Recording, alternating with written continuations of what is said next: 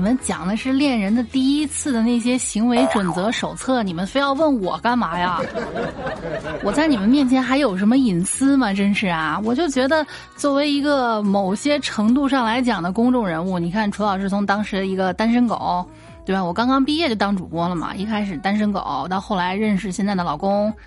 到后来订婚、结婚、怀孕、生孩子啊，就我当时立了可多 flag，结了婚了我就不播了，啊，然后结婚说怀了孕了我就不播了，怀着孩子挺着大肚子的时候说生了孩子我就退网，我不当主播了。只是现在我我儿子已经上小学了，我依然不遗余力在在在这儿天天跟你们胡说八道，这不是爱他娘的是什么？因为我生活里面没有什么隐私可扒的了，但是还是有听众问我说：“你和那个夫人啊，就我我们家管我叫村长，管我老公叫村长夫人啊，是我们家粉丝团里面说你跟你老公的第一次什么？哇，我们两个啊，好久远啊，我们俩到今年认识就是在一起十一年，结婚七年了，七年之痒哈，痒我没感觉到，怎么才能痒？你们谁让我痒一下呗？” 反正呃，就我们家老听众都知道，我们俩属于网恋奔现啊，就玩游戏认识的，就家长眼里面特别不务正业的那种啊，就玩游戏认识，然后奔现。赶上那段时间呢，我正好考研失败了啊，我们俩在网上已经确立关系了，认识好长时间了啊，就就确定确定是在一起了，在奔着一个友好平等的关系在谈恋爱啊。然后呢，我那段时间考研失利，整个人呢后后面你们就知道我是因为这件事情抑郁了很久哈。那时候刚刚出考研成绩，整个人丧的不行。然后他就说：“我给你买机票，你到我来的城市逛一圈吧。”啊，那是我们俩第一次见面。当然在这之前互相也视频了，也都知道对方长什么屌样子啊，就互相的了解了一下，然后确确认了真的是不嫌弃啊。然后行，那就见个面吧。就见面，他那时候春寒料峭的，呃，然后呢，我也不知道为什么，我那时候确实太不注重自己的隐私了，对吧？以至于他摸清了我生理期是什么时候。下了飞机，然后呢，他去，对他跟我说坐什么什么车，他就不过去了，过去有点远啊。刚刚刚就是，呃，也在上班的时候，刚好说我到了，他也就下班了。然后我们约在当时一个挺出名的一个商场门口见面啊。当时见面了之后呢，我记得他带我喝的第一杯东西就是一杯红枣和红糖的什么玩意儿。我当时第一反应，我说这男人真的好会啊。后来呢，是我们一块儿逛街，我当时是看上了一个，你们想十几年前，我看上一件斗篷。应该是九百九十八啊，最早就开始啊，九九八，只要九九八，把它带回家。就是我的眼神在那件斗篷大衣上多停了，可能有三秒钟的时间，一回头他已经去结账了。哇，就这种男人啊，真的，你知道，你遇到这种男人，第一反应还不是感动，后来还是挺感动的啊。我当时第一反应是我动都不敢动，就我说天啊，这么会察言观色，这么会哄女人，他。到底是忽悠了多少小姑娘？他到底是有多少前科啊？后来这真的在一块儿坦白局了之后，他说他有一个九九谈了九年的初恋，九年都没有在一块儿，妈呀！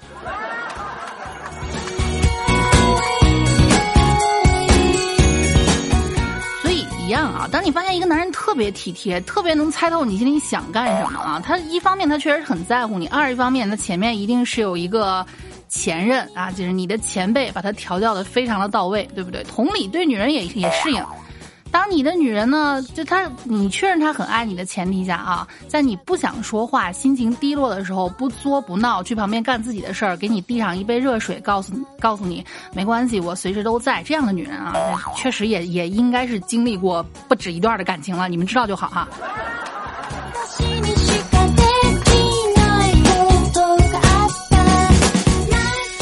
但是呢，经验都是从前辈身上获取的，从前辈身上获取的经验之后呢，好去造福下一代。但凡事都有个第一次，第一次的时候难免兵荒马乱，手都不知道往哪放，是不是啊？咱前面说了，第一次约会，第一次打啵儿啊，甚至第一次不可描述。那今天咱们来谈一谈啊，就是你如果第一次两个人同居，需要注意一些什么？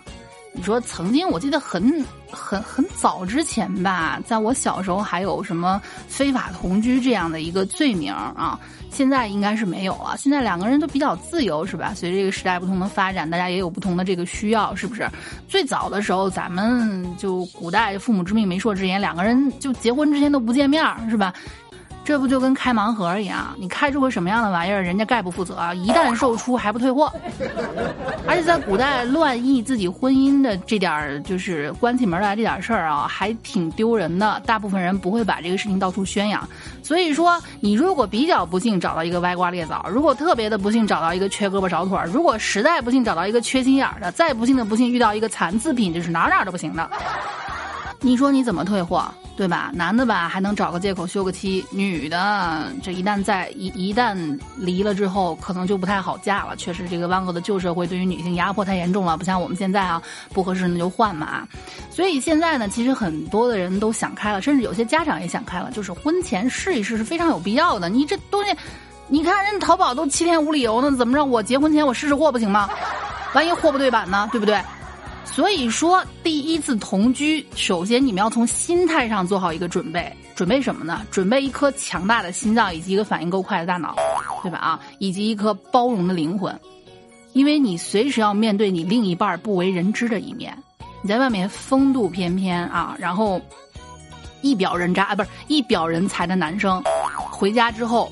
摘掉他头顶上那个专门为他定制的弧度啊、浓密程度什么东西都非常哇塞的一顶假发，然后呢，你才发现你爱了这么这么久的男人是个地中海。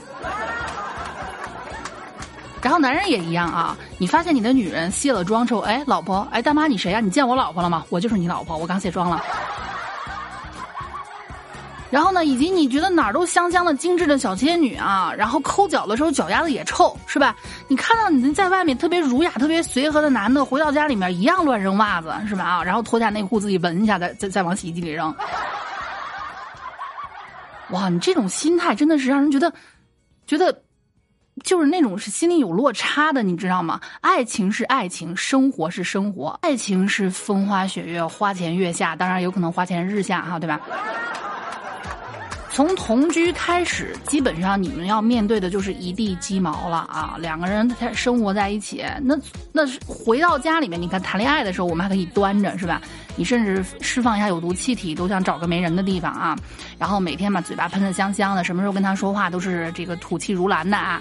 你回到家，家是自己最放松的地方。随着你们两个越来越深入了解，慢慢的这个伪褪下伪装，就开始就就开始变成自己原本的样子了啊！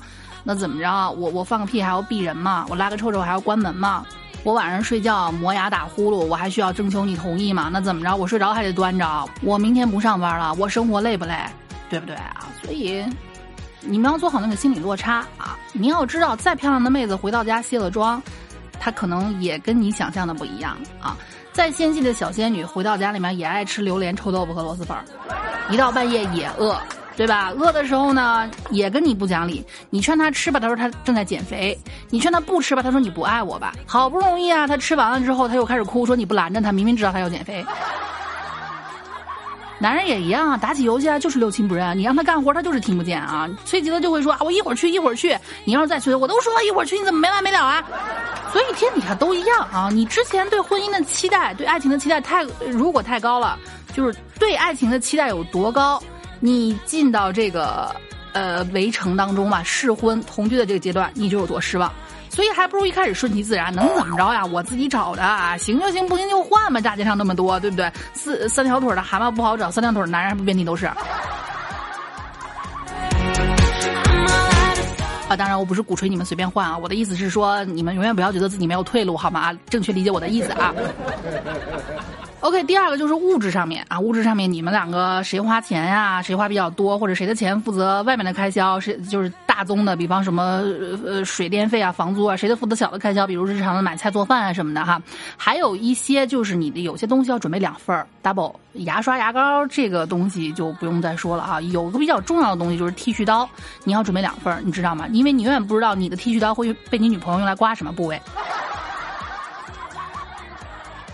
以及就是有问题多沟通，在一个屋檐下啊，如果冷战了，还真的还挺尴尬的。别问为什么，问就是主要是有生活。我们家那位是水瓶座啊，我跟你说，我是因为一个人彻底恨了一个星座。水瓶座他没有别的本事，巨喜欢冷暴力，但是我作为一个爆炸性的白羊，冷暴力，呵呵，你敢冷，我就敢一把火点了你。沟通吧，真的啊，就算吵架也比冷战好使。哎。那么，当你们同居差不多了，其实下一步呢，就开始见家长了。见家长这个事儿吧，怎么说呢？说的严重点，当代人一大酷刑。你说我们很少有谁是绝对的社恐，也很少有谁是绝对的社牛。我们一般都是在这个社恐和社牛之间呢来回的切换。比如说，熟人面前我们就是个社牛，家长面前我乖的跟个小鸡子似的，一说话手还抖。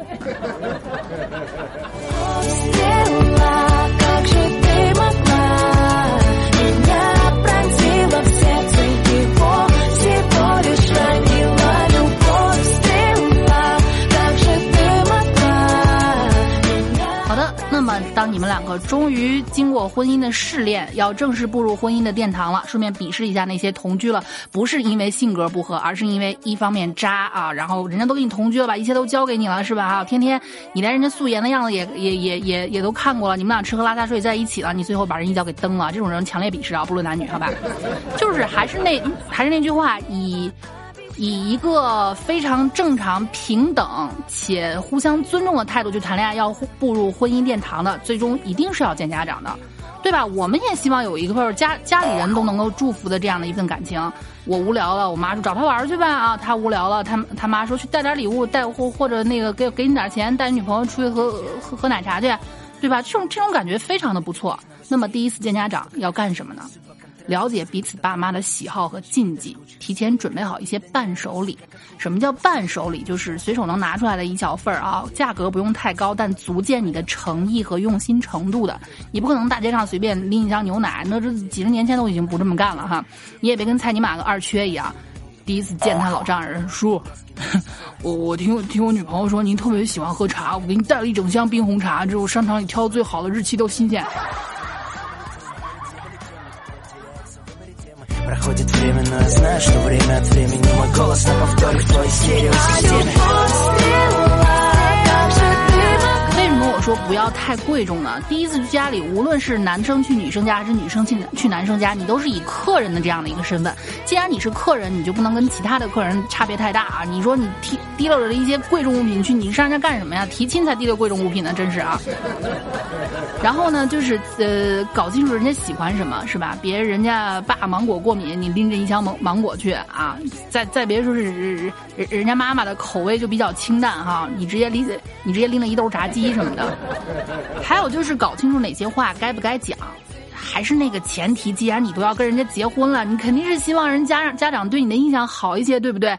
然后搞清楚哪些话该不该讲，然后彼此沟通，对不对？就是，嗯，打个比方说哈，如果人家的父亲可能从小就有这个秃头的这这个困扰哈，你去那儿的时候讲话，哎，叔叔，我跟你说，我在你们家门口看见一辆拖拉机，那是你家的，突突突突突突突突突突突突。还有就是，你你们把平时的一些潜意识都收一收好吗？啊，这反正你跟着妹子去人家家见家长，妹子叫一声爸爸啊，你自己不要先答应了，我不管你们两个之前玩的有多花，好吗？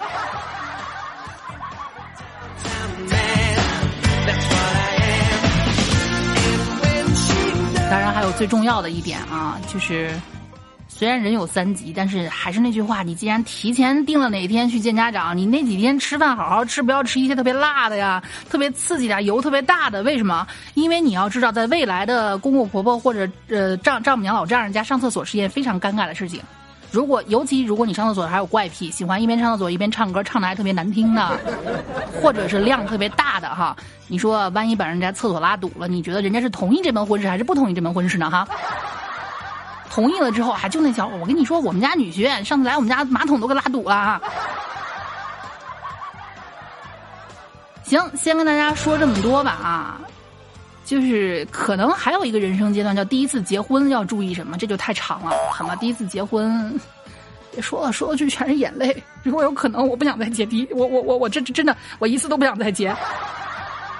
这就好像有些家长催婚的啊，什么那个你你看你赶紧结婚吧，你同学都结两次了，你看他他都结两次都离了再结了，你为什么还劝我结婚呢？结婚不好人能结两次？